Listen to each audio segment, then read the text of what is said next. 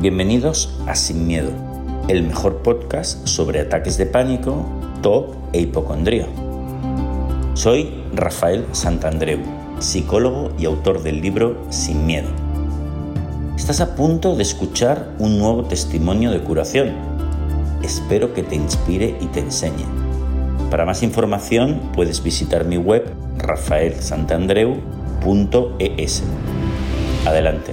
Estamos juntos en esto. Hoy tenemos a Cristina, que es de Madrid. Tú eres de Madrid, ¿verdad, Cristina? Sí. Eh, Cristina, eh, cuéntanos qué, tenías tú, venga. Pues a ver, yo básicamente cuando empecé a averiguar qué pasaba, decidí que tenía todo. Yo lo tenía todo, tenía, mm, tenía números, contaba las cosas, tenía comprobaciones, necesitaba revisar las cosas varias veces tenía pensamientos de que algo malo iban a pasar, mi madre siempre, pero al final siempre era mi madre. Si no hago esto, a mi madre le va a pasar algo malo. Si no hago esto, si no reviso, y era realmente pequeñita, así que... O sea, fíjate, tuviste, Cristina, un toque eh, supersticioso, también de comprobación, también, eh, porque antes me has explicado, tuviste eh, el de los gérmenes, ¿no? sí, sí, sí, Ese es el que me ha acompañado toda la vida. Así, ¿Ah, el de los gérmenes, la hipocondría en general también. Entonces tuviste, bueno, diferentes tipos de tox que empezaron muy pequeña con el tema de, la superstición. Tengo, si no hago determinada cosa de determinada manera, quizás le pase algo a mi madre o quizás pase algo, luego pasó algo más indefinido, quizás le pase algo tal. Entonces tú estuviste toda esta infancia eh, bueno, conviviendo con esto como podías, ¿no? Sí. Eh, como una campeona. Y, y, fuiste viendo, antes me comentabas que por internet viste que había, que viste algo de material, entonces hiciste algo de exposiciones por tu cuenta y un poco lo mantenías como ahí más o menos contenido, aunque lo tenías todavía, ¿verdad? Sí, sí, porque lo que encontraba en aquel entonces era nada sea, eran cuatro cositas, todo por escrito, creo que era un blog de los padres de una chica. Y en cuanto leí que le pasaba lo mismo que a mí, dije, vale, fenomenal. O sea, es, es algo que, que, puedo, que puedo intentar controlar. ¿Vale? Aunque no, nadie me decía el cómo, pero ya simplemente el hecho de saber que a, a más gente le pasaba lo que dentro de mi cerebro era como, ¿qué me pasa? ¿Por qué me pasa esto? Porque yo ya sabía que era raro desde el minuto uno pero cuando lo encontré para mí fue una liberación porque ya empecé a investigar sobre el tema, a leer sobre el tema y a decir, vale, ok, no va a pasar nada más. Una curiosidad, ¿cómo encontraste, qué, qué, encontraste por ahí, mi libro sin miedo o...? El libro sin miedo, sí, sí. ¿Y, cómo lo encontraste por curiosidad? Pues yo soy asidua a las bibliotecas, sobre todo libros de autoayuda, me gustan muchísimo, de desarrollo personal, de desarrollo laboral siempre me he dedicado a leer estos temas desde pequeñita. Supongo, llegó a mis manos un libro del Dalai Lama, me gustó muchísimo, tenía 10 años. Y decidí que lo que me gustaba leer eran estos libros. Entonces, si vas a la biblioteca, por supuesto, de los primeros que hay era el tuyo. Leí hipocondría, leí obsesiones, leí lo tengo aquí. Y dije, ya está. ¿Y, cuando lo leíste, ¿qué, qué te pareció? Magnífico porque es que es el cómo, es el verdadero cómo, es que no hay otro cómo. Yo soy muy racional, muy estudiosa, muy, muy de pensar y pensaba que racionando conseguiría algo, no se consigue nada racionando con esto. Claro, lo bueno es que tú viste eh, que había un método muy, muy claro en el cual tú podías, eh, podías trabajar claramente. Por eso, para mí, era tan importante los cuatro pasos, ¿no? Que la persona sepa, hay cuatro pasos y luego tengo que encontrar exposiciones que me permitan exponerme a eso, ¿no? Afrontarlo totalmente y aceptarlo todo, ¿no? Entonces, claro, eso eh, tuviste que fue muy útil. Pero además tú decidiste hacer terapia también. Sí. sí, necesitaba acompañamiento, necesitaba para... Hiciste terapia con Laura Serrano, sí, con Laura. ¿verdad? Es un sol, sí. Entonces, tú dices, ¿cuánto ha durado la terapia? Mm, dos meses, tres meses, puede ser, tres meses. ¿Te das cuenta? Poquísimo, ¿no? Sí. Es que yo lo, cuando íbamos haciendo la lista, yo le decía, madre mía, no voy a poder, y ella me dijo que no, cada día va a ser más fácil. Y cada día era más fácil. Dime ejemplos de exposiciones que, hicisteis. Ah, bueno, por supuesto, pues salir cada día, coger el autobús, coger el transporte público, porque por supuesto para una persona hipocondríaca el de contaminación, el transporte público. Ah, el tema de lavarme las manos, ¿no? Era como, pues mira, vamos a poner la lavadora, no nos vamos a lavar las manos, vamos a hacer esto, no nos vamos a lavar las manos, ¿no? Escribir, lo que ¿Cómo era de insoportable? Eh, ¿Qué se siente cuando tienes esta eh, iba a decir esta manía, es una mala palabra, pero esta, e, este miedo y esa compulsión de que tienes que mantenerte alejada de los gérmenes y en cambio te estás exponiendo, ¿qué se siente? Uf, pues eh, se siente fatal, eh, se siente como es algo dentro de ti que te dice está mal, está mal, está mal, está mal, es como meterte en una rotonda por el lado izquierdo, pero, pero dura muy poco tiempo. O sea, que se siente una ansiedad, muchos nervios, sensación de... A ver, todo el mundo cuando nos exponemos a los nervios, a la ansiedad y estamos haciendo este trabajo de exposición, también una sensación de, Dios mío, de pérdida de suelo bajo los pies. Esto lo explica muy bien Pema Chodron, la, la, la, la monje budista, porque en meditación se hace algo muy parecido, ¿no? Y ella dice, tienes que acostumbrarte a no tener suelo bajo los pies y decir, Dios mío, porque hay una desorientación, ¿no? Cuando tu, tu mente te está enviando todas las alarmas eh, erróneamente y, tú las tienes que tolerar, primero hay una sensación desagradable de ansiedad que es como un dolor, pero luego también cierta desorientación, Dios mío, pero ¿qué hago, no? ¿Qué hago en el mundo? He perdido las referencias, no sé hacia dónde ir, porque claro, las alarmas me están diciendo una cosa y yo me tengo que quedar aquí. Entonces, pero todo eso hay que tolerarlo, ¿verdad? Sí, y en mi casa había mucho enfado también, ¿eh? Porque eres tan consciente de que lo que estás haciendo no tiene sentido, pero a la vez no puedes hacerlo. Eh, es una sensación de estar muy enfadada, muy enfadada. Wow. Entonces, por ejemplo, eh, hacías esta exposición, ¿no? No lavarte las manos cuando te lo pedía la mente, eh, no coger, coger los autobuses, el transporte público y dejar infectarte por los gérmenes que, que, campan por ahí, ¿no? Sí. Eh, hacías todo esto. ¿Qué, otras exposiciones hiciste? Uf, la, más bestia de las más bestias para mí, por supuesto, es la basura. Digo, por supuesto, sacar la basura, ¿no? Era como sacar la basura y ya está. Porque claro, yo hay veces cuando yo he hecho cosas cuando he tenido que hacerlas, si no me quedaba más remedio las he hecho, pero todo lo que tenía que hacer después era muy heavy, ¿no? Ducharme mucho tiempo, mucho rato, frotarme fuerte y eres como, no, sacas la basura te sientas en el sofá, te aguantas un ratito y te vas a dormir. Wow. Increíble, ¿no? Sí, sí, para una sudada que me pegaba en ese rato. Increíblemente se reducen así la preocupación sobre esa temática. ¿Verdad que sí? Oye, sobre, voy pensando, ¿eh? Sobre la hipocondría, ¿trabajaste, la hipocondría general, trabajasteis también? Sí, trabajamos, trabajamos. Un ejemplo de trabajo sobre eso. llevo el, tema de la hipocondría en los últimos años me da con el cáncer, no sé, va por modas. Claro. Puede ser cualquier cosa. Puede ser Este año tocaba, tocaba, el cáncer, ¿no? Tenía cáncer yo y, y entonces pues la exposición que Laura me propuso fue pensar en ello, ver vídeos, ver vídeos, ver vídeos, ver vídeos. ¿Qué vídeos veías, por cierto? Ah, vi los de el...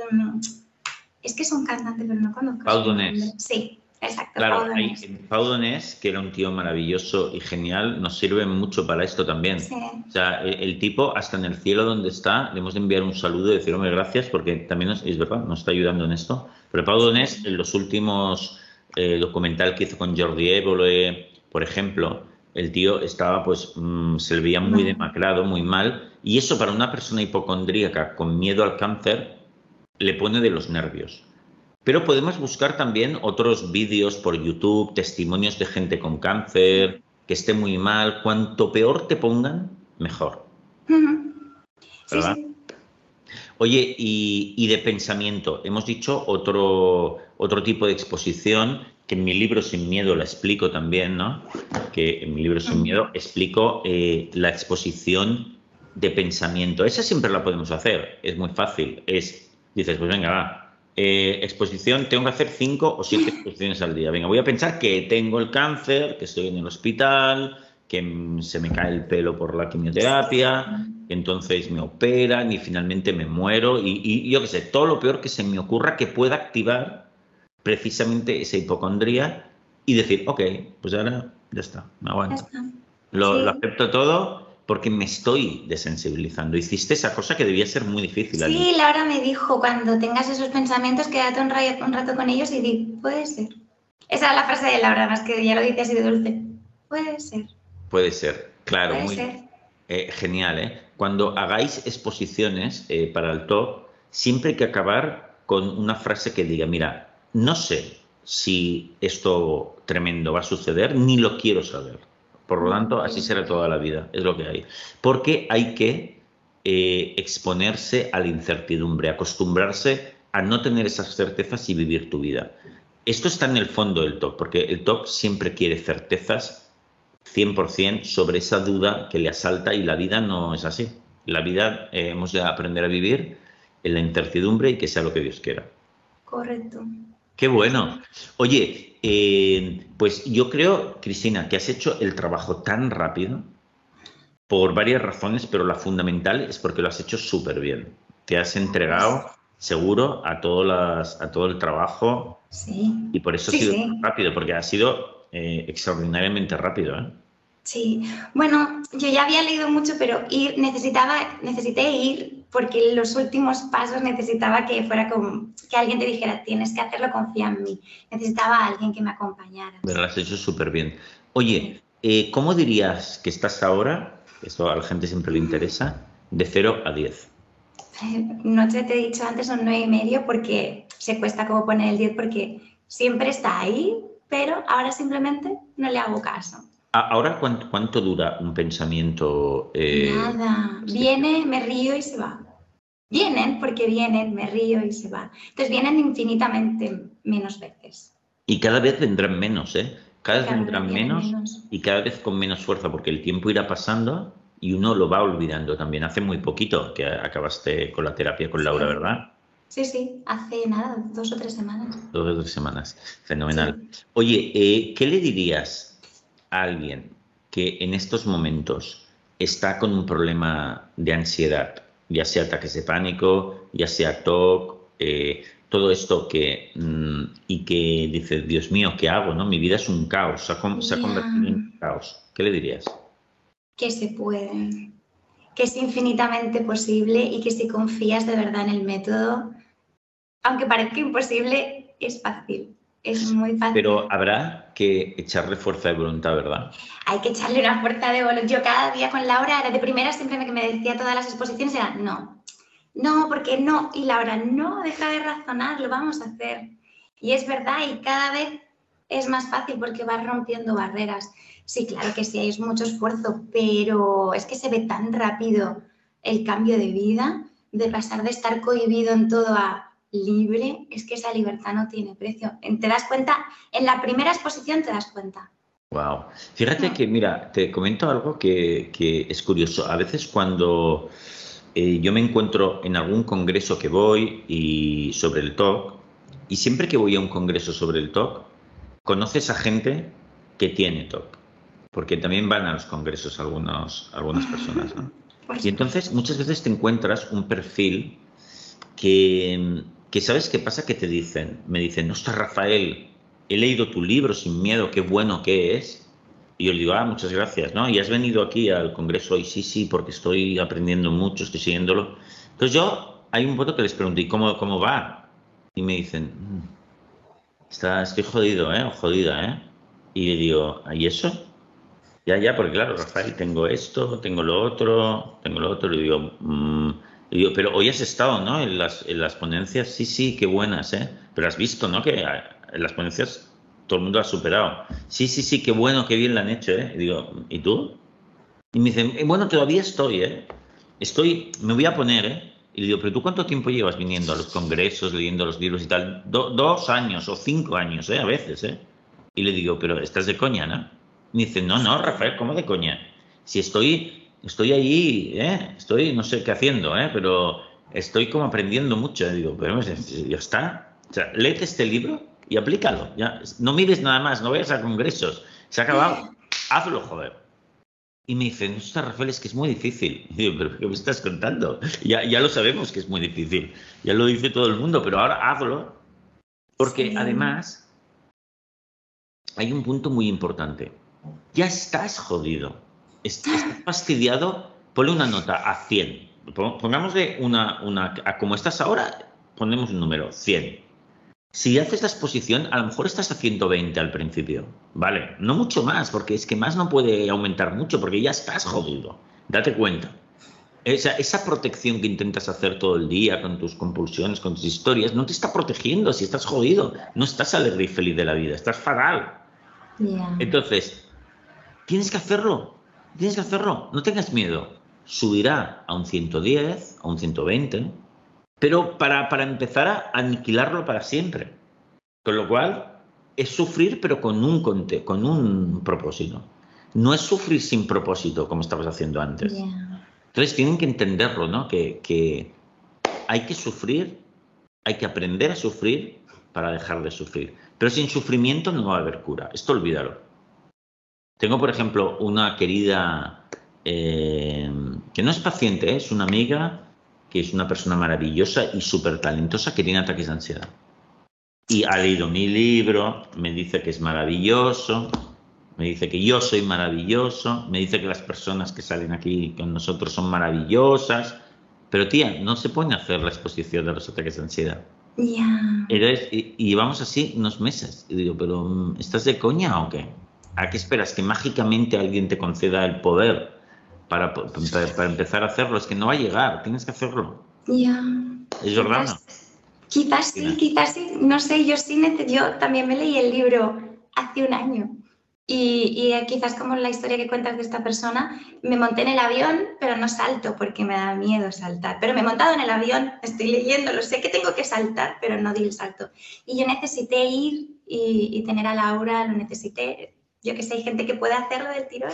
A mí me, me, costaba también saltar. Pero hubo un momento en que dijiste, hasta aquí. Hay que saltar, es que hay que saltar. Lo que pasa es que yo necesitaba una mochila o ah, bueno, un monitor detrás conmigo. Bueno, está muy Pero hay que saltar y en cuanto te das cuenta, te das cuenta de que lo haces tú y que lo podías haber hecho igual. A ver, decimos todo esto, pero al mismo tiempo vamos a decir otra cosa, Cristina, que es que es, es, es realmente difícil, o sea, es duro hacerlo. ¿eh? De hecho, yo creo que es el trabajo más difícil que, yo conozco, que existe. A ver, cuidado, ¿eh? digo todo esto porque la gente no tiene más remedio que hacerlo, pero comprendo la dificultad que tiene. Sí, es que son muchos años haciéndolo y además con una real convicción de que tienes que hacerlo y de repente no.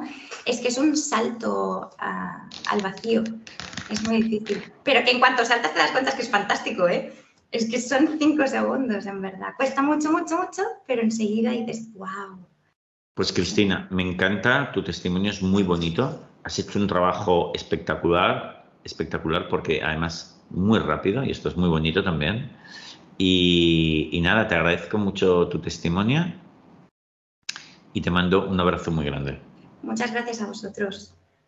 Chao.